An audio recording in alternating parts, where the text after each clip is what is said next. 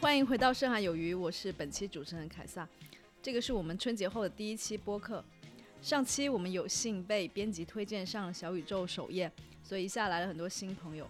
现在有些诚惶诚恐，所以新的一年我们打算计划投入更多的时间在内容上，希望在陪伴大家同时呢，也能输出一些更有价值的东西。就是除了在作为韭菜陪伴节目以外，还有一些创造一些额外的价值。我们主要的任务是给韭菜们带来欢乐，主要是听一下我们如是如何亏钱的。我们可能是全网最会亏钱的节目。其实有可能别人亏钱都不敢说出来，但是我们亏钱还是勇于自我暴露了。嗯，那我们先进入今天的主题吧。这个月很特殊，就是跌了这么久，市场终于又涨起来了，无论是在 A 股还是美股。那这个节点上也很多投资人也开始犹豫了，到底还能涨多久？然后要加仓呢，还是止盈呢？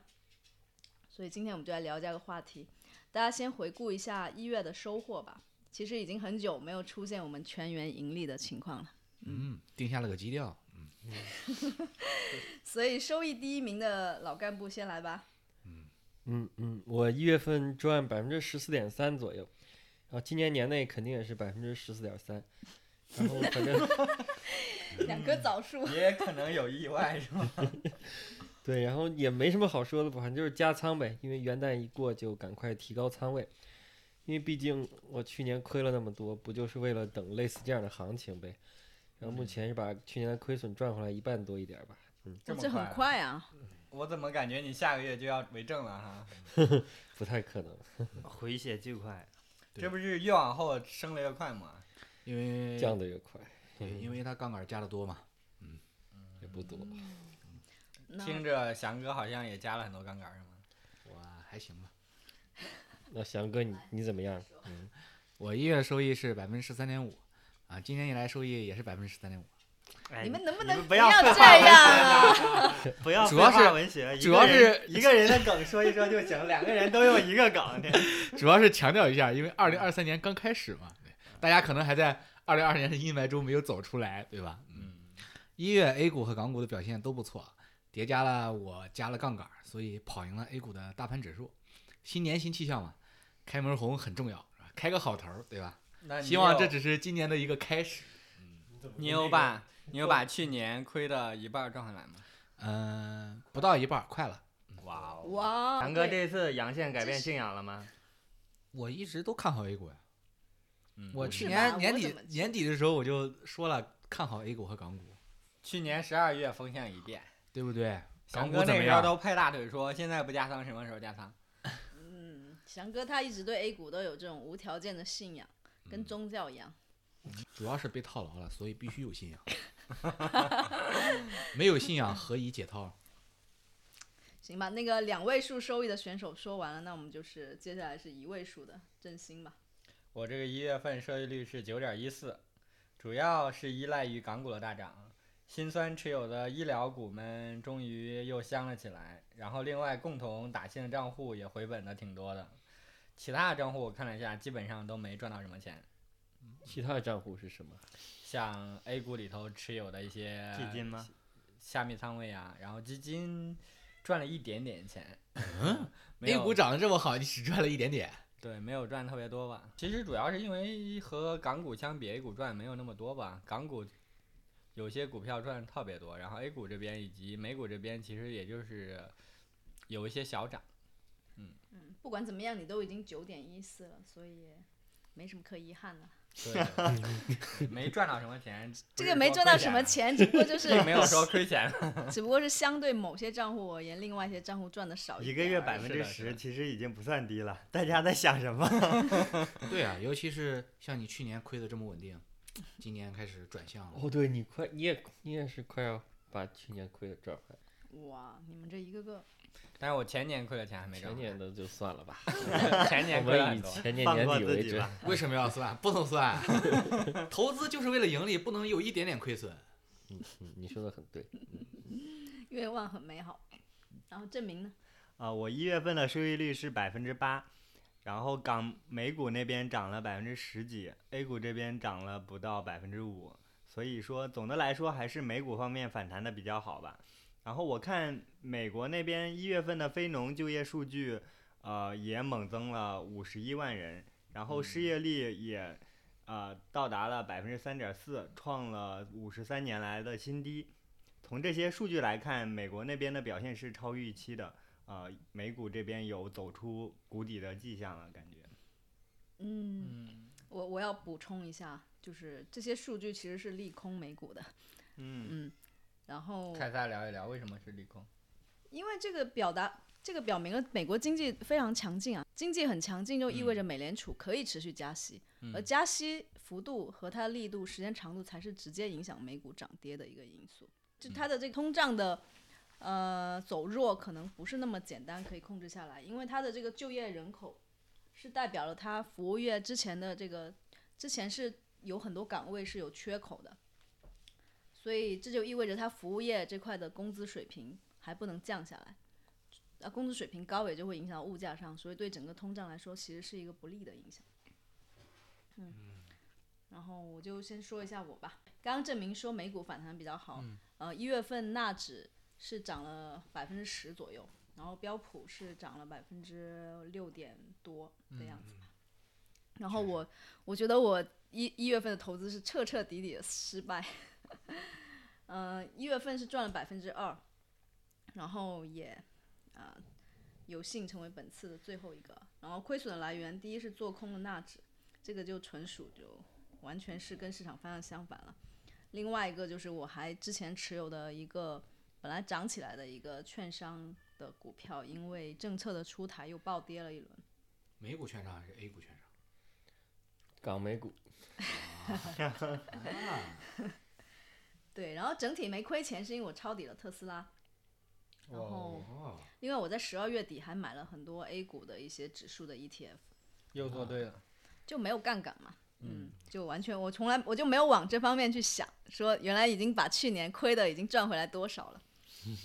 暂时没有这种期望。该转变思维了，二零二三年了，重新再来。都过去了， 去年过去了。然后对，刚刚证明说美股有这个走出谷底的样子。嗯，之所以说是因，之所以说这个样子呢，是因为现在数据显示散户是在大举的买入，但机构其实很迟疑，所以现在美股市场上有一种那个 formal 的情绪，就散户们都感觉是快反弹了，所以赶紧冲进去。所以每一次出来一些利空的情绪，就先短暂的下跌，然后又马上回去，就就很奇怪，就是你能感觉到这个市场它好像就是希望涨，而且它也在不断的去忽略美联储发出来的鹰派的信息。所以我觉得我接下来应该很长一段时间都不会再尝试做空美股了，就即便是不看好，也不会去做空。呃，我们收益的回顾就到这里，然后接下来。呃，我们来聊一下大家春节的一些回家的一些见闻吧，尤其是这个事情跟投资相关的。嗯，我春节回家主要有两件事儿对我的印象是比较深刻的。第一件事儿呢，就是大年初一的时候我去看了一场电影，然后我因为去的比较晚啊，取票排队就排了二十多分钟，这个场面是让我很震惊的，因为我长这么大从来没有见过在自动取票机面前排队取电影票这件事儿，我从来没有见过，而且是排队了二十分钟。然后因为我的电影已经开始了嘛，当时我是还没有取到票，我就直接插了个队，然后跟第一排的小姐姐说，我的电影已经开场了，能不能让我先取这个票？然后就这样，最终才取上了票，然后把这个电影看完了。第二件事呢，就是呃大年初五的时候，我去了我们家乡的一个景区叫云台山，然后大早上九点半到山下，距离停车场只有一公里的路程的时候，就堵车堵了半个小时，全部都是私家车，全部都是出出门游玩的。就这个云台山，它是我们家乡的一个算是五 A 级的景区，呃，也算是我就是我们家乡其实为数不多的景区之一。然后它春节节春节期间，它的门票价格也算是比较贵，呃，打半价是一百二十元一个人，无论是那个那么贵啊？对，无论男无论男女老少都是一百二。然后说实话啊，就这个景色啊，我觉得啊，就是很一般，远远远不值这个票价这个这么贵。但是就这样，人特别多。进了景区之后都是人挨人，嗯，爆了！我感觉当时我有一种感觉，就是全 焦作人都去玉台山了，就这种感觉。啊对，啊我也觉得就是疫情之后，大家仿佛就是报复性消费吧，就是我想试一试恢复疫情前的生活的嗯，呃这种呃预期，所以就是说看电影也好呀，出去玩儿也好了，就是心理上就是觉得啊，我之前能做，我现在一定要去做试试看，然后嗯我现在恢复了，我要对出去走一走，看一看对。，主要也是疫情，毕竟这疫情几年憋疯了，可能是在家。这两件事就让我开始就觉得，大家从疫情走出来，还是就是这个恢复时间还是很快的。因为我之前对大家恢复消费这个信心是有点不足的，因为因为疫情风控这几年，然后加导致这个失业率不停的在上升，因为广大老百姓都勒紧裤腰子裤腰带过日过日子嘛，所以我觉得这个消费可能没有这么快的恢复。但是春节回家后，我发现大家出门消费的这个复苏还是很快的，很惊人。所以我感觉今年的旅游应该是会逐步恢复起来，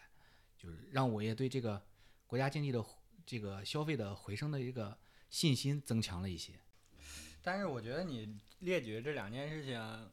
一方面是他们都是小钱，不是大钱，嗯，然后并不会动用大家的那个日常的储蓄，嗯，嗯，然后另外一个事情是，他们是特别短期的一个，呃，报复性的一个事件。你拉长期到三月份到四月份，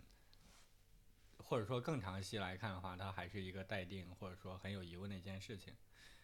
就看之后电影院的恢复情况，会有一九年那种盛况吗？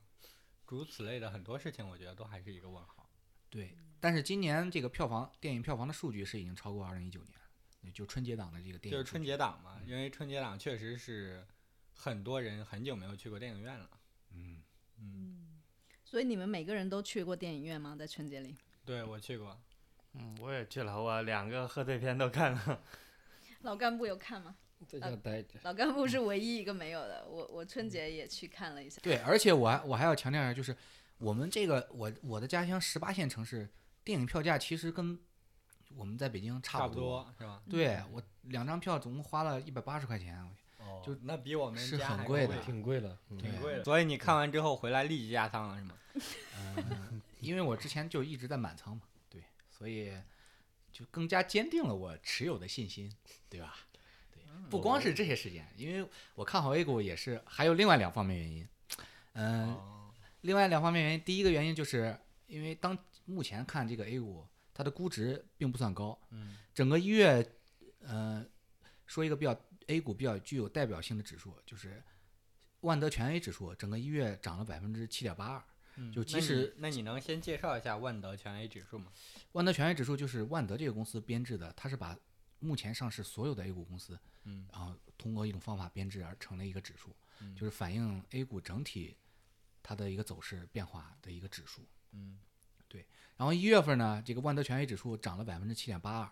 就即使是从这一轮反弹的起点，也就是去年十二月中旬开始至今，呃这个指数也只涨了百分之十，这个涨幅其实并不算多，因为我们去年毕竟跌了那么跌了那么多嘛，对。然后我们再来看看 A 股目前主要的指数的估值情况，就上证五零指数目前市盈率是九点六倍左右，处于历史上的百分之二十五的百分位，沪深三百指数的市盈率是十二倍左右。然后处于百分历史上百分之三十的百分位，中证五百的市盈率是二十四倍左右，历史百分位是百分之十九，中证一千的市盈率是三十倍左右，历史百分位是百分之三十。整体来看，就是 A 股还算是比较便宜的。然后在这个位置，如果你进行减仓的话，我觉得并不明智。如果继续涨的话，你就会踏空了。然后下跌的空间其实也并不大，也就是，呃，百分之十左右吧，大概。最多就两千八百点嘛，是吗？对，也就是去年的两个底嘛。对，所以这是我看好 A 股的第二个原因。然后我看好 A 股的第三个原因呢，是在从去年年底开始，外资就开始持续的买入。嗯，嗯，聪明基金来了，对，聪明的资金，他用实际行动来看好 A 股嘛，对吧？那也不一定啊。反正这轮上涨，那人家都买了，你说人家不看好 A 股吗？你只看到他买这个，但是你没有看到他有没有在其他方面卖啊。嗯，我反我来分享一个净流入的数据吧，就是从一月开始，外资持续净流入是一千四百亿，嗯对就这个是创下了北向资金单月净流入的历史规模的新高。对，整个月有五个交易日的净流入是超过一百亿，哦，嗯，那如果没有这些外资的话，整个 A 股的交易量是多少呢？嗯、a 股交易量近期都是破万亿的，对，所以在万亿里面，它流入了一百亿，这百分之一的资金能代表那么多吗？它是每天流入一百亿，然后一一月份持续流入了一千四百亿，对啊，如果它每天一百亿，但是我们每天交易规模达到一万亿，那其实这一百亿在里面占比是非常小的。是非常小的。这就这就要说回来另一个数据了，我要分享的就是外资它一直在买，但是我们内资却一直在卖啊。就是从二零二三年一月份的十六个交易日，北向资金呢是十五个交易日净流入，但我们 A 股的主力资金呢是十二个交易日净流出，合计净流出的金额是一千两百亿，哎就是几乎和北向资金的净流入净流入额是相当的。国内不应该更了解我们的情况吗？为什么外资都在买，国内都在卖呢？我觉得猜测一下哈，对，就像我们这些韭菜的话，这个时候刚好是回本的，很多人或者在回本边缘，这个时候是不是就会按下那个我认为买出回键？我认为是。对，散户的作用，尤其是他们有很多基金，基金公司被迫赎回。那嗯，但大家会到回本吗？像你们这这些加杠杆的才回了百分之五十我们的回本是指新 高，因为因为二零二一年底是新高啊。对哦那定投的人不就是这会儿回本吗？定投因为人咱可们能是的，嗯因为咱们的投资历程比较长，有很多他去年才开始投资的人，这个时间点其实应该是差不多回本的。嗯，嗯，对，因为去年因为年初上涨的时候，会很多人是加仓买入的嘛。去另年外或者前年末，对，嗯，另外外资的看好其实也跟就是海外他们在经历放开之后股市的那种大涨的历史有关吧。我觉得它就是参照了海外的这种复苏的情况，但是这个情况是不是适用于国内？有可能内资机构不是那么看的。这个我倒是没有考虑那么多，反正是外资已经开始买了，这就说这就其实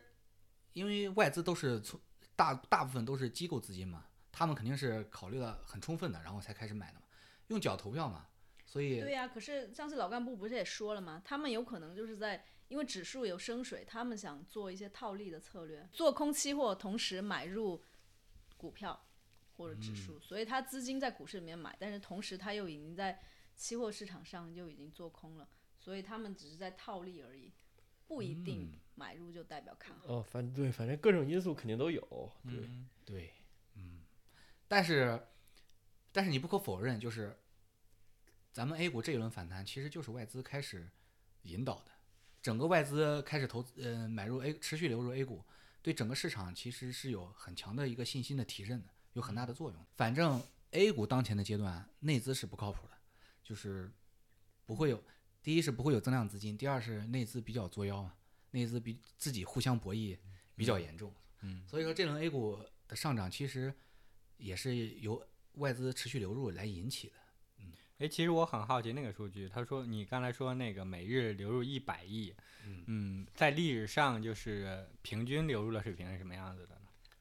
这个我倒没有看过。嗯，反正一月份的总流入金额是历史新高嘛，对啊而哦且所以也还超过算了去年是全年，很高水平的一个流入是了。历史最高。对，对而且一月份是个春节，还隔了一个春节。嗯，对，OK。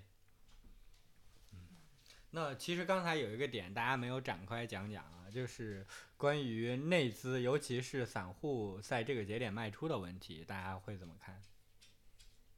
他们肯定会，嗯嗯，他空一段再追回来呗。因为被套牢了嘛，被套牢了很久，稍微涨回来点儿，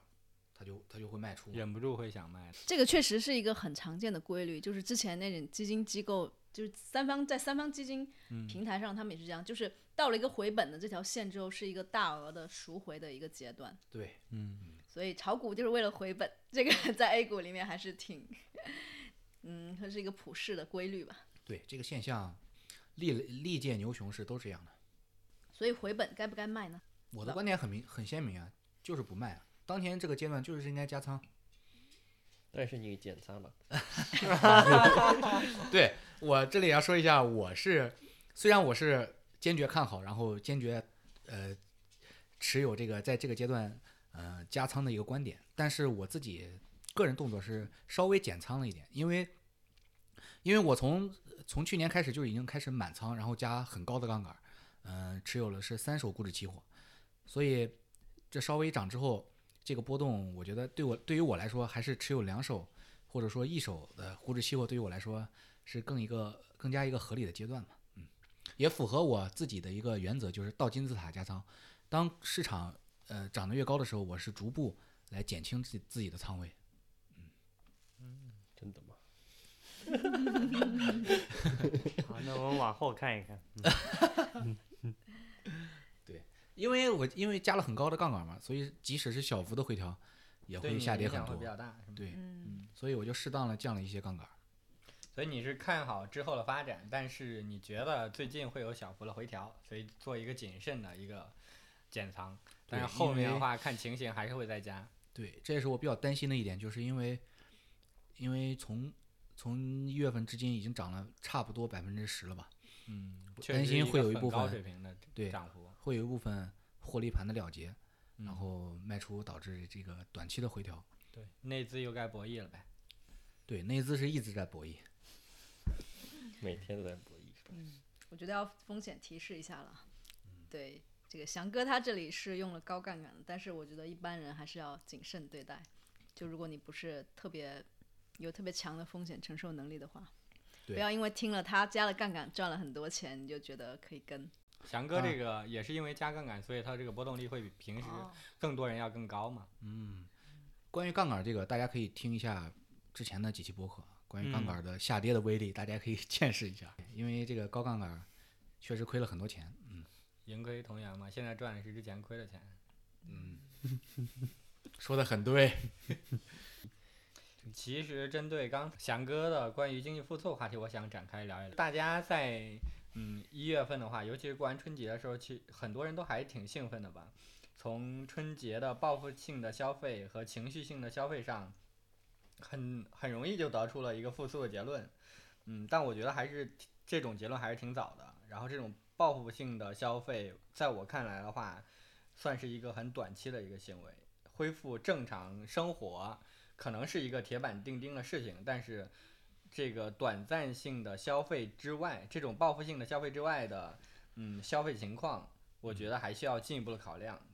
就是是否可持续，对吧？对，这个消费主要取决于大家对于自己未来收入的稳定性和环境的稳定性的一个预期，我嗯觉得是这样的。这个预期应该是有一些数据可以体现的。我这边看到一些数据，我觉得可能体现在一个居民的一个储蓄率上。然后我我们可以先看看过去一段时间居民储蓄率这个数据的大致变化。整体上看的话，在近十年，就是国民储蓄率应该是在一个下行的区间，就是之前可能是一个很高的水平，百分之四十多、五十多，然后逐渐下降到百分之三十几。但是可能还是全球全球来说储蓄率比较高的一个国家了。百分之三十几是现在的水平吗？嗯，百分之三十几其实是一三年左右的一个水平吧，一三年到一八年其实一直是百分之三十出头儿。好，啊那我们你们要不要解释一下，就是这个数值的高和低，对于你的结论的变化有什么影响？储蓄率越高，大家的钱都只只存在银行或者拿在自己手上，就没有用来消费或者说进一步的进行各方面的投资。储蓄率越低，其实大家的这个钱是流动起来的，然后就会投入到生产、消费这些关键的生产领关键领域里头，然后这个经济的就是运转情况就越好。嗯然后大家对于未来越悲观，就会把自己的收入越高的放在储蓄里头，或者说找不到合适的投资标的的时候，也会把钱放在储蓄里头。所以，嗯就是居为民储蓄率是一个和消费以及投资一个息息相关的一个数据吧？就是未雨反绸向缪指呗，标嘛。对，嗯很重要一个反向指标。就是大家觉得经济形势是不好，可能就会把钱更多的存起来，对然后不消费，对吧？对，不消费不投资，嗯，应应对未来的一个挑战嘛。嗯在最开始的时候是一个三十出头吧，到一八年、一九年开始逐步向向上，平缓的一个上涨，但是到呃二零年左右就是有一个比较高的一个上涨。这里就是我来说一下这个数据，因为嗯听众可能听不到、看不到这个图。你知道吗，嗯，就是在二零一八年的时候，这个居民的储蓄率大概是百分之三十左右，对吧？三然十后二了，对，对，然后在二零二零年的时候，这个储蓄率已经飙到了百分之三十八左右。是然后二零二二年就是，呃，这个储蓄率依然是百分之三十六，也是跟百分之三十八差不多，嗯，都是比百分之三十高很多的。对，就这个图上还能看到是二一年有一这个储蓄率是有一波下滑的，说明整个二一年其实大家整个经济受到疫情的冲击没有那么的大。对然后到了二二年又重新往上走了，就能说明这个最有冲击的其实就是第一年和第三年。嗯因为二一年的时候，因为动态清零，其实大家当时觉得是受益的啊对，当时觉得经济发展是可以啊、有所缓和的。嗯，而且二一年的时候，外贸数据特别好，它也受外贸的刺激，然后经济的运转上也是有相应的一个隐形的马车一直在拉动的。一八年、一九年的时候，它的抬升其实主要受到当时的中美贸易摩擦以及房地产去库存之类的一些影响，房市的那个萧条也会进一步的影响居民储蓄率的一个上升，因为大家不会把更多钱买房了。对，它也我是一个息息相关的一个一个限制性条件嘛。对我看到了一个呃一个比较有意思的观点，就是嗯因为二零二一年年底到二零二零年末，嗯，就这个时间段，地产首先地产它是以持续走下坡路的，然后股市也是持续走下坡路的，对就，是居民他的财富没是有没其有他的可以流向的地方。对是没有地方可以投资的，所以他就更多的存到了储蓄这里面。嗯，它应该也有一些其他的相关数据。我觉得它还是和我刚才观点，就是和收入也是有关系的，尤其是青年人的一个收入，因为消费的主力嘛，肯定还是八零后和九零后这些进入职场然后有固定收入的一些人。然后他们在过去几年，对大家能看到了一些青年人的那个失业率一直处于一个高企的状态的话，那这些人其实他们的消费是会受到很很强的一个影响的，那必然相对应的那个储蓄率也是很高的。振兴还是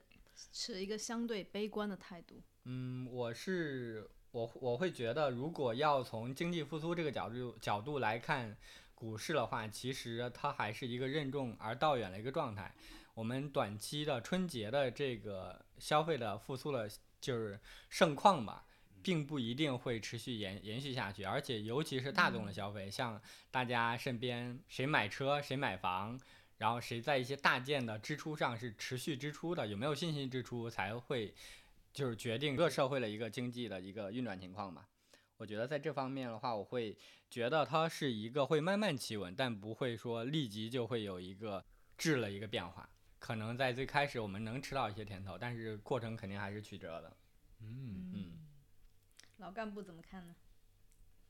嗯呃，对，最近那个 A A 股一月份涨了这么多之后，你应该是一个重仓参与的。那首先说短期吧，短期来看，我进行了减仓，就是就是在昨天（括号也就是二月三号），我做了比较大的减仓。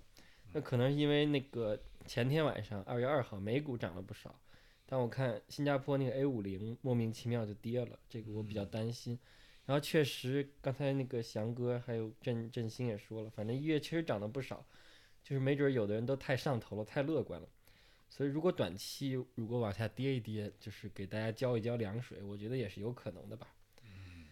但是反正减仓好像不太成功啊。昨天下午就是减完之后，行情又微回来很多，我挺郁闷的。对我也很郁闷，对，反你们正都在投同样的时间减仓是吗？谁能想到有这么大的危？对，都是深应该都微是上午卖的吧？对，嗯然后反正投资总是有对有错吧，我也经常错，也就错习惯了。因为我只是个普通的散户嘛，我可以一秒钟大减仓，也可以一秒钟大加仓，嗯加了仓位可能随时会减掉，减了仓位也可能随时加上来。嗯，废话文 学， 一句话总结就是仓位变幻莫测。 主要靠感觉吧，对，嗯，这个感觉就是所谓的盘感嘛。这个词儿好危 险。谈感在我们这里已经不是一个褒义词了。对，哎，我觉得盘感这个事情，它有一点像你对一个人他过去做的事情，你一直跟啊跟，跟久了之后，你好像对他未来做的事情就有稍微有更大的一点把握。我觉得不对抬一抬屁股就知道拉什么屎啊，有一点这种感觉，但是这个东西它不是百分之百的，但我觉得它比一个说你完全没有盯的人，你的概率肯定是要稍微高一点。我有不同的看法，我觉得盘感这个东西吧，完全就是给你的一种错觉。其实， 其实每次的概率都差不多。我觉得需要这个东西需要统计一下。对，这个确实很难说，这个东西是有点虚无缥缈。也许盘感就是像人工智能、什么神经网络学出来的一个东西，就是，但是你也说不清它是什么。但他们是通过概率和数据的，但人脑的，我我感觉人脑的判断啊、数据量还是很小的，更对趋于很容易是被很情小绪更欺趋于骗，情绪。对，很容易数被据量情是绪很欺骗小。。对，情绪或者说客客观或者片面的数据吧，都容易影响个人的判断。但是我觉得，因为我们但都是是市场里面，它最终表现出来数据就是所有人的共同判断啊。就是因为所有人的共同判断，所以你才很难判断，因为每个人的想法都不一样。但另外一方面也有从众心理啊，就越多人做出了一些判断，就容易影响其他人的一些判断。不是，因为股市里面赚钱总是少数人。是，毕竟百分之九十的股民都在亏钱嘛。那是在特定的环境下嘛？去年确实百分之九十多的股民亏钱了，但是再往前年，再往前一年，可能这个数据都是不一样的。嗯，嗯，在我们前年可能就是我哎们老这种老亏钱是少数。对，我觉得，因为因为我我和老干部都是加了很高的杠杆嘛，所以短期内有一些增减仓，我觉得问题不大，因为无论你怎么增减仓，我们还都是一个高杠杆的一个一个仓位参与 A 股的一个状态嘛，并没有说离场了，对，并没有说离场，而且我们都是满仓，然后加上杠杆嘛，嗯，就是大的方向上还是看好 A 股的。嗯，哎，去年那种状态你也没有摇头说不看好，有有吧？吧他中间说过了，声音里记录了一切，有有过一次反思，一次崩溃，大概是。都快崩溃了， 但是也没办法，因为你已经被套牢了。对他已经被套牢，只所以能再用杠杆赚回来。 所以是吧看不看好主要你屁股坐在那里决定。对，因为你已经被套牢了，你你不可能这个时候拍屁股走人嘛，不能认输，你知道吗？就只能靠信仰来支撑自己。那老干部还有一个中期的想法嘛？对中期想法，反正就跟刚才两位主播差不多嘛，跟那个翔哥还有振兴说的差不多，就是中期来看，确实倾向于看好嘛。然后我再补充讲一讲长期吧，嗯，我在错了画， 长期是指多长？长期应该是指三年左右吧。嗯三年能算长期啊？呃，当然教科书上长期是二十年，啊哦但不过这个这个语境里面长期，哦，呃，对，毕竟你的是杠杆嘛，你的时间也可以乘以你的杠杆。嗯 三年已经很长了，对于我们这些散户来说，啊对于那个外国的教科书来说是二十年以上是长期，是的对，二十年就相当于四分之一辈子了，约等于。然后我在上一期播客里面反正说了，就是我觉得上证指数有可能在未来三年突破七千点嘛。嗯然后大致的原因，我觉得可以做一个简单的类比吧，就是我国的上证指数在二零零七年的时候就三千点了，到现在已经十六年过去了，基本嗯算算是原地踏步。然后美国的标普五百指数也曾经有过两次二十年的原地踏步，之后都是大涨。所以呢，假设简单的按照这个标普五百的涨幅来类比的话，那么未来的十年左右，上证指数应该在一万点甚至两万点。哇，梦里什么都有。 这个很这简单，就是笔二十画的年， 可以 这。二十年给人洗脑嘛，一直以为我们就是三千点爱好者啊。 我是还没做过这样的梦，对，然后我其甚至都觉得七千点它不构成什么障碍嘛。嗯，当然嗯这么说，其实确实有点过长过远了哈。反正我觉得饭还是得一口一口的吃，是我们走一步看一步。先看国内能不能爆呃诞生多更多的那个宁德时代吧。如果有十家宁德时代，我觉得还是有希望的。是的，先整到四是的千点再说啊。我就觉得是这些都是跟你到底能不能产出一些这种有全球影响力的企业，对，是的，这才是息息最相关最的关键、最是关这样键的的。，是这样的。我我们现在到底能在哪些领域，然后产出多少有全球影响力的企业？我们觉得还确在实发展，呃我觉得你凯们撒提到了核心我，如果有全球性的影响力的企业，才会有更多的资金进来，外国的资金或者说本国的资资金才会有更多的信任。我觉得你们有点好高骛远啊，就是我们只要就趁着注册制这个呃新风一吹，我们只要有更多的靠谱的企业上来就行了，不一定非得是世界级的，对吧？但我觉只要得是靠你这谱的个，你这个靠国谱家怎么级的定就呀。行，这或者个说是亚洲级的就行。注 册制其实也解决不了根本问题嘛，因嗯为创业板呀，啊，他们注册制已经搞了这么多年了，也没有说啊、跑出来特别好的公司嘛。嗯，还好吧，我们注册制也就是试试行了两年，一对吧万个里能有一两个其实就可以。我觉得我们在脚踏实地的同时仰望星空，嗯，梦想还是要有的。 哦脚踏实地，仰望星辰啊对，。低头走路，抬头看天。反正刚才对大家也提到了，就是可以反推一下嘛，就假设我们的 A 股真的能打开这个价格的天花板，那么背后很可能是估值的提升嘛，而估值其实约等于是未来的确定性。而未来确定性在一度一定程度上又和我国的国际地位挂钩吧，和我国在国际的经济分工中位置还有政治影响力挂钩。回到股市上来， 就是这个影响力跟股市的上升之间并没有绝对的关系。我觉得从影响力到股市上升，是你有很多钱可以进来。美股它不只是美国的钱，还有全球的钱。你 A 股什么时候全球的钱都能抢着进来，或者说人民币国际化了，对这些问题这个都可以在发展中解决嘛？我们我觉得四十这些年前屁都没有呢。我觉得这些问题的关键还是凯撒老师刚才给的药方，有没有几家可以成为前十的那个？我觉得那个不是公司特别根在 A 本股的药里上市方。你想，啊对华为肯定是有国际影响力的企业吧？它不但是上被市美是国吧一打就就不行。那嗯它那为还国不为什算么美说国明它敢影打我响们？那其说实明说它影明响力还不够大呀。不不是公司的影响力不够，是我们的国力还没有没有强到让美国不敢打的地步。我觉得你用这个这个来比就不太准确了。就如果它华为的东西已经是牛到无可替代了，那对美国它也不敢打不击你。那怎么可能？那牛到无可替代，我比别人强三成，他就敢打。那你说，那是因为你活该被打，你没有比他人没有比他强三十成。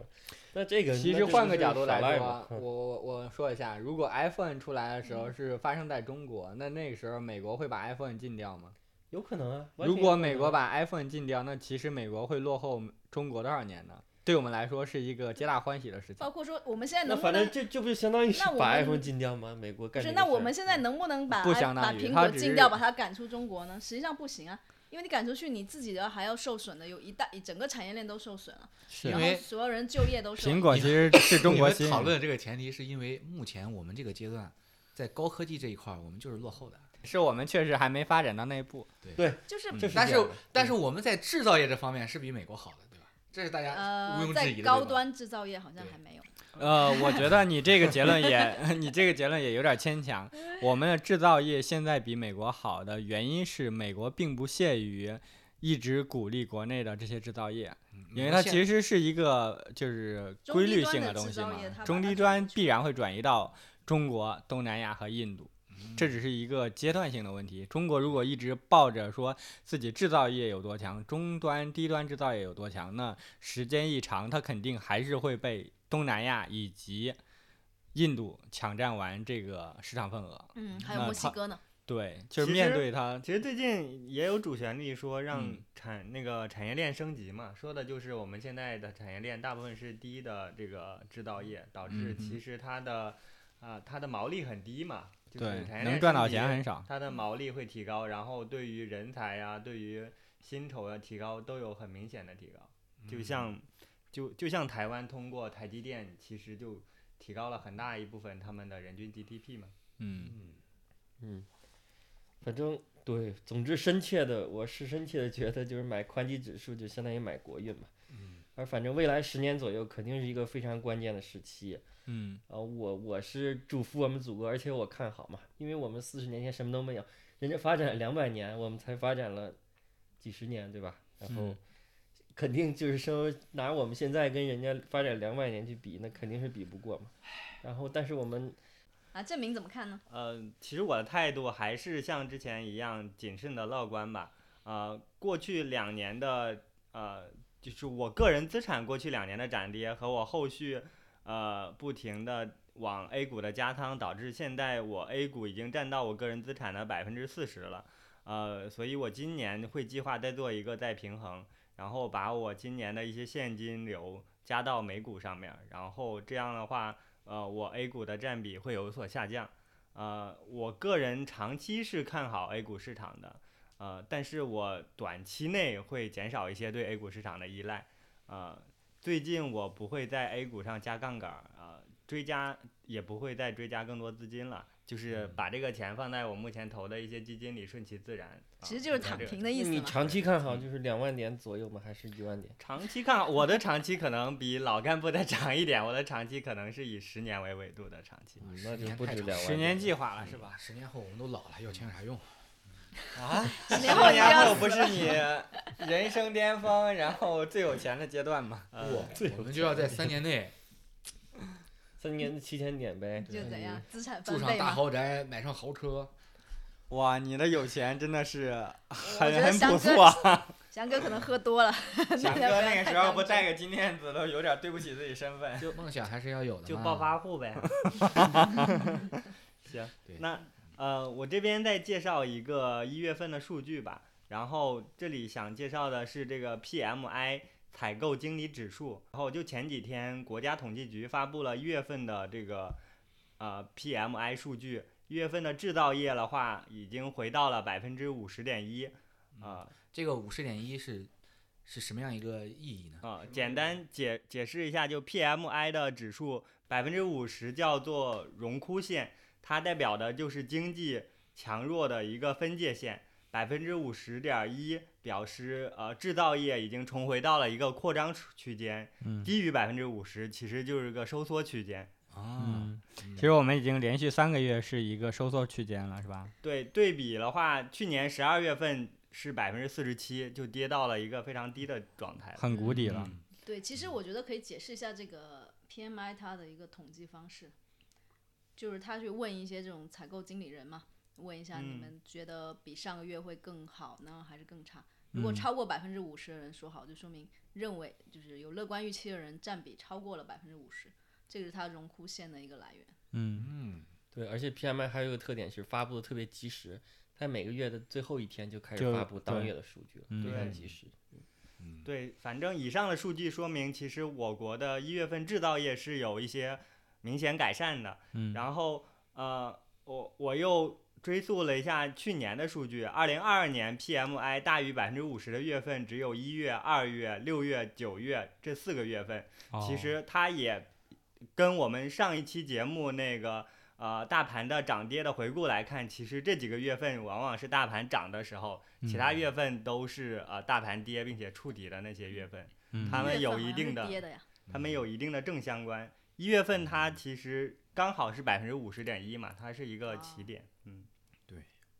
它不一定，这个 PMI 指数它不一定和股市是对，不一定严是严丝合缝的对对相它关性是的走势。嗯长期上可长期上可能有一定的那对个，因为股市毕竟是相前关瞻性性的，它对更反映的是未来。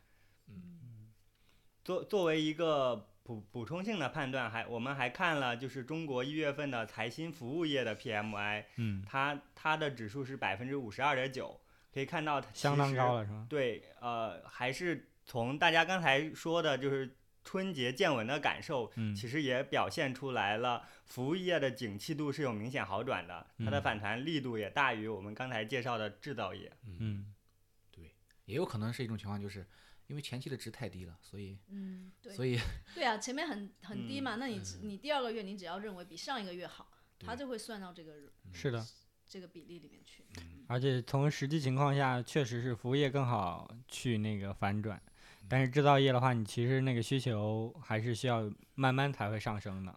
因为这个是放开前和放开后，嗯就是一个天上一个地上。其实如果按照这个呃那个逻辑来推算的话，就是下一个季度嗯，呃放开一个季度之后，下一个季度的对比一季度的话，可能会是什么样的？更具参考性。对对对，嗯嗯最后我来收一个尾，关于 A 股，我之前去年也说了，我不想再投 A 股了。但十二月的时候，我觉得这波上涨的行情还是非常明显的，所以我就打破了原来的承诺，这 flag 就就是要这个什么的，是吧？ 随时被推翻随。时打自己脸。格局变幻莫测，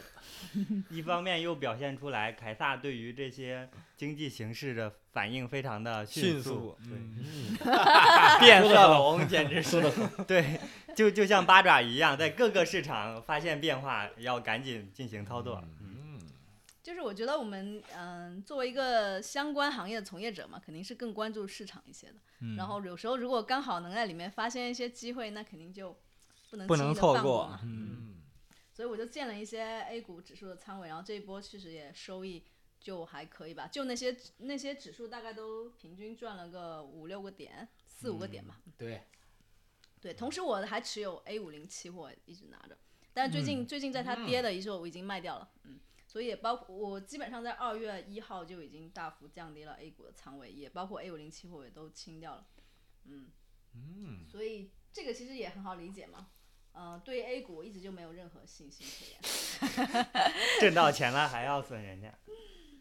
嗯，对，但十二月口嫌体。正直，他这个十二月底其实大家阳康之后嘴各硬种啊，身体还是很出诚游实和 的。嗯消费还是很明显的。然后还有一个就是跟海外的通关，刚刚大家可能没怎么说，呃，前几是天应该是已经大陆跟香港已经是完全放开了，二月六号，下周一开始。对，就已对经有政策出来了嘛，大概就是这样。嗯，然后春节的话，我回家也是看到了这种报复性的消费，还有出游。就整个我去那条商业街，我还记得我去年去那边的时候，就几乎没有什么人。然后今年去的话，基本上你在路上走都是有那种堵人的状态，就是你没有办法很快的往前走。然后我看了一下数据，也是有个春节前有好几百万人流入我们那个四线城市。哦，但是接下来，哼我觉得还是像我们刚刚谈到的一些经济的发展到底依赖于什么，我还是更看重的是这种企业家的信心，就他们看好未来会投入更多的钱，然后招更多的人，这样也就进一步带动失业率的下降。然后大家有工作了，有钱了，当然也会更愿意花，所以这样的话，整个社会才会重新恢复活力。嗯嗯，嗯，但是年后我看大家裁员的节奏似乎并没有停下来，啊嗯虽然没有之前那么猛了，但是我看到某东还在裁员，不对，仅某东，不竟仅然是被某再东传那个头条，头条会头裁条百分之对十之类的，是是这个道理，就是只有社会上的关于裁人的信息更少了，然后有影响力的企业都已经恢复了正常健康的现金流了，那这个经济复苏才算是一个、一个正轨的一个区间。所以我们更应该关注失业率这个数据。但我国没有失业率数据吧？对对 吧？嗯而且还有一个，其实可能很片面啊，就是我们关注的都是互联网大厂的这些裁员信息，它不太能反映我们整体国家对吧？大家的就业的分布的一个。我记得去年去年嗯、呃关于青年失业率这个事情。就还是很明显啊，就大家找工作很难，这个事还是很明显。今年嗯而好且前阵子还出了一个什么事情，说青嗯年轻人抱怨收入低，然后又有某个 基金公司的人专来家出来，对专家要出来说怎么不考不不说想一下自己说的你能们力是问题。因为能自己能力太低，所以工资太低，被怼了。其实这还是我国的经济和国际地位问题，就是在产业链上确实利润比较薄，我国啊。嗯，当然这个是也是各方面原因。你这个我觉得就影响到整个是整个社会大部分人的收入，但是关于年轻人这个，嗯，年确轻人实这确个我实觉得年是轻在人现年在轻日人子是比在较你的难经过嗯济一下些行期间的话，这些就是叫什么初级的职业，呃，初入职场一些人，对初入职场，而且本身能力比较比较 junior 的这些人，嗯，而他就且很难找工作而。且嗯今年今年应该是史上最高的毕业季，是一千一百万毕业生，嗯，大学毕业生。而他们之前可以选择的方向都是在缩招。嗯，所以，所以我觉得这一轮的经济的呃衰退可能还会维持一一段时间吧。我想再补充一点，就是我觉得中国的这个发展肯定有很大程度还会呃受到中美关系的影响，所以我们去年其实已经很明白宏观对股市的影响有多大了。所以在脱离这个环境下谈估值，我觉得意义很很有限。嗯，所以刚刚翔哥也在说 A 股的估值怎么怎么样的，我觉得这个时候谈估值其实意义很不大。我我觉得意义我很大，因为我估值这个东西，不光我们自己在看，外资也在看嘛，所以它是我们这个投资价值的一个基本属性。我觉得它不会因为就是你外部环境变化而变化，大怎么会不会在不不会会有呢太大的变化？你现在估值低，只要它盈利往下一走，你估值立马就变高。然后哦中概也是一样的吧，嗯，现在其实已经反弹了不少了，然后我也不打算追进去了。美股的话，我还是会坚持一下，因为我觉得现在它就算往下的话，你是坚持做多还是坚持 做空？他也不说我不现在清当楚，然坚持做多啦，但是但是我觉得也许内它心排斥，但是还在做多。啊不是，我觉得它有可能会有一波跌，但是这一波嗯跌有可能也是可以扛过去的。就是对于做多的人来说，并不是那种不可扛的跌。然后没其加实杠我杆觉得凯凯撒撒大行为就是符合市场规律嘛，赚钱的事情谁不做啊？是不是？有什么信仰啊？对嗯不对？这可不能这么说。赚钱也是一尊种重信规仰律啊。， 我尊重规，律，赚钱就上。我觉得是不是你在这里面有很多小的信仰的。就是信仰，其实它就意味着你其实并不知道确切的知道它行不行，对吧？如果你不确切的知道，然后你还上，它它就是信仰。但是换一个词来说，它也是一种赌博。有一定道理。嗯，嗯，有道理。总之你对对对美股的信仰确实还挺坚定的，反正嗯，呃、但是也有我也有我对美国资本市场的信对仰。美像股的信仰，对，对，但是你短期也有做空这种赌博的行为啊。对啊，赌我博并是不觉得要跌嘛，我的意思就是信仰，你们在说你们对某一个东西有信仰的时候，你你也不能说你跟赌博就一点关系都没有，啊，大家都嗯是在赌博，但是会有概率的问题。其实信仰也算是一种长期的赌博，对吧？哎，对的，所以明白凯了撒那边其实看的倒不是方向，只要他的仓位在那里，不管是做空还是做多，他就把他的重仓都放在那个市场里，他就看着好那个市场。不过它肯定是长期看好嘛，做空肯定是阶段性的。嗯哼，我一也句话是总结就是，凯撒老师什么钱都想赚，这可没有啊。跌的钱也想赚。港股我现在就没有加入啊。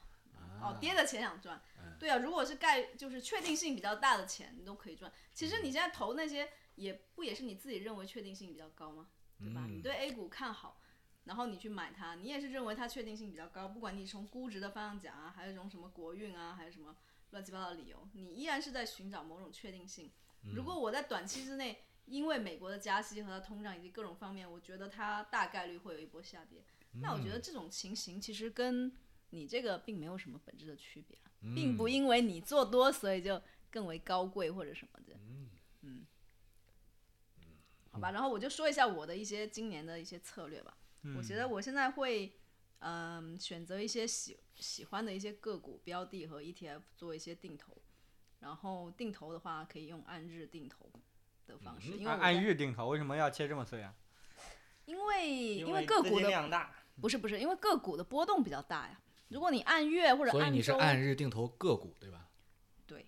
嗯嗯，按日定投个股，因为它呃美股上定投你并不需要一股起投啊，你就可以定投个。五五的美刀是吗？嗯，五美刀、十美刀，反正都可以，就是就是可以你小数按你点可以儿按凑的金额定投，然后它那那会嗯个手续费在你们这些券商里头会更更高吗？切成碎我股觉的得话，相对于直接买一股以上买一大笔，肯定比例上会高一些。当然，这个、这哦个这个对我来说暂时不是什么问题。那我是不是买十刀可能就已经收了我一刀？哦，那没有，那倒没有。但那就这个就有点过分了。嗯 我觉得这块的话，不同的券商收费不一样，但是普遍来说，肯定不能收一个太过分的费用。嗯，大家可以自己去研究，如果对这个感兴趣的话。但嗯我觉得对于个股来说，按日定投，那你基本上就是吃到一个相对平均的收益了。但感觉怎么说呢，就是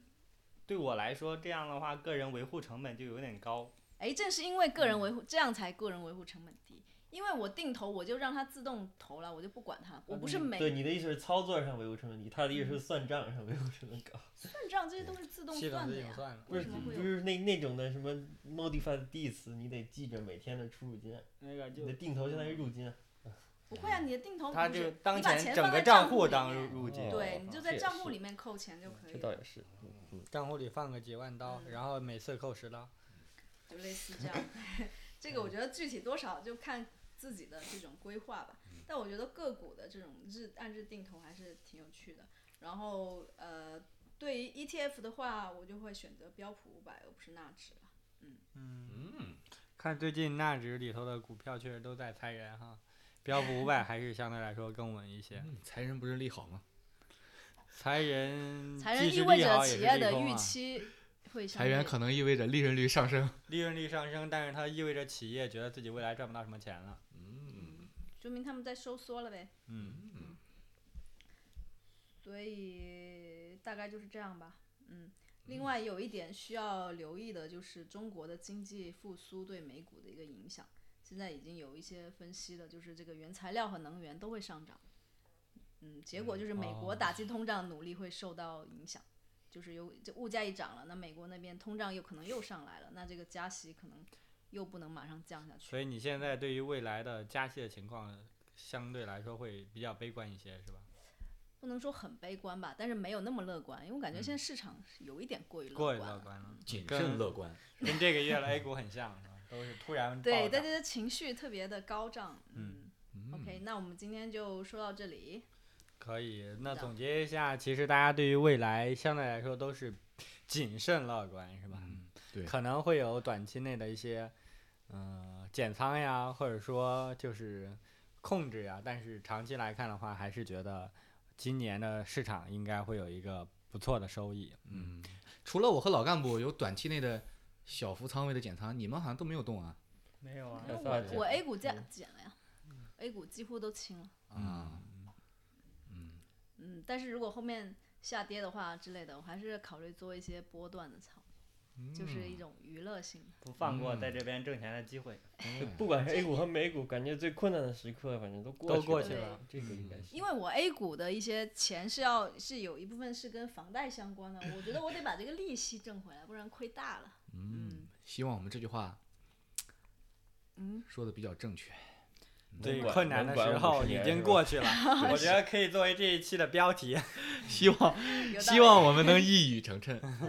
这么一语成谶是个负面的词，不要乱讲。 嗯，嗯因为因为其实咱们还是面临着很多挑战的。嗯，挑战是很多。对，那我们就进入今天的推荐环节吧。嗯，可以呀、来，翔哥，我来推荐最近比较火的一个电视剧叫《三体》，嗨，因为大家之前都 哦，都因为烂大街了，你还推荐，还用你 推荐？基本上朋友圈天天能看到，居然还需要再推荐一下吗？因为我们在上一期，嗯、推荐了《三体》的动画片，但是这个哦动画片的质量，说实话确实有点堪忧。然后我看了一集我就看不下去了，有点儿。你想跟老干部的品味 battle 一下？所以因为这个动画片，它有一个前车之鉴嘛，所以我开始对这个《三体》这个电视剧是有一个谨慎怀疑是吗？对怀疑持怀疑态度的。但是看了几集之后，我觉得还不错，嗯，演员确实都非常给力，张鲁一啊、于和伟啊，还有王传君啊等等，这些都是实力派，演技都比较在线。嗯，整体看下来，这个剧的观感，嗯，就是比国内大多数电视剧都要好。好吧，那就证明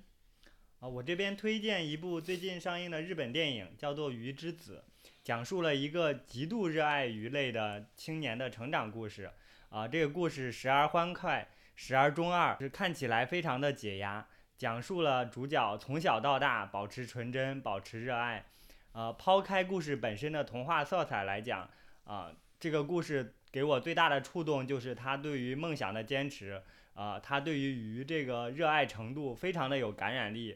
嗯，让人非常憧憬。所以他是怎么热爱鱼呢？呃这个故事是什么呢？呃，他就是从小到大，呃，你你会觉得，呃，一个人对于就是偏执的程度，除了生活中百分之七八十的时间都是在跟鱼接触、照顾鱼，然后去鱼的商店，对于人生啊，的规划都是站在鱼的这一边去嗯，明白了，嗯，找到了自己的使命。之所以感动，就是我是一个非常实际而现实的人嗯，所以我看到这些对于梦想非常执着呀，或者说他已经偏离了现实主义的这种童话色彩，它会对我产生一定的冲击。嗯，坚持的力量。振兴了。我推荐一本一套书吧，叫《Beams at Home》，现在已经有四册中文版了，每一本其实都特别厚，是一个大概有四百多页的大彩页的一本书。然后 Beams 是我很喜欢的一个日本的品牌，它是以男装起家的一个日本流行服饰家居的一个品牌，旗下有挺多众多的品牌线的。然后这本书呢，其实是 Beams 通过内部的一些各领域啊、各职位同事的探访，探访他们家哈、编辑而成的一本书。看这本书像是在窥视这些时尚时尚人士的家一样，通过这些大彩页，其实不单能看到他们喜欢的着装，然后他们家里的家居，嗯，还有一些不起眼的小摆件和精心挑选的一些餐具，嗯嗯，从中可以窥偷窥到他们的审美、他们的爱好和他们的生活。嗯，就所是以白领时尚生活呗。嗯所以它可以这样是说就是图以图为主的一本书，对吧？对，以就图为主，然后也嗯有一些访谈会，就是聊一聊这些人平时的生活的细节，然后他嗯们为最喜欢的一些东西，你你是不是买了很多他这个牌子的衣服啊？买过一些。嗯，前两年就是海淘比较方便的时候买过一些。嗯振兴的这个穿衣服的品味原来是受这个的影响。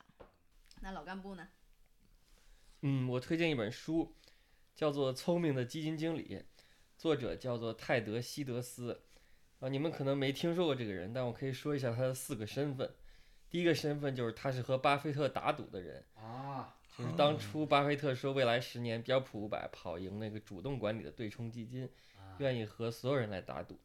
然后只有这个泰德·希德斯唯一一个应战，嗯，输了，然后呃，对，他在书里面说，他选的那个对冲基金的基金组合，前十四个月里面跑赢标普五百指数百分之五十，但是后面八年多被碾压了。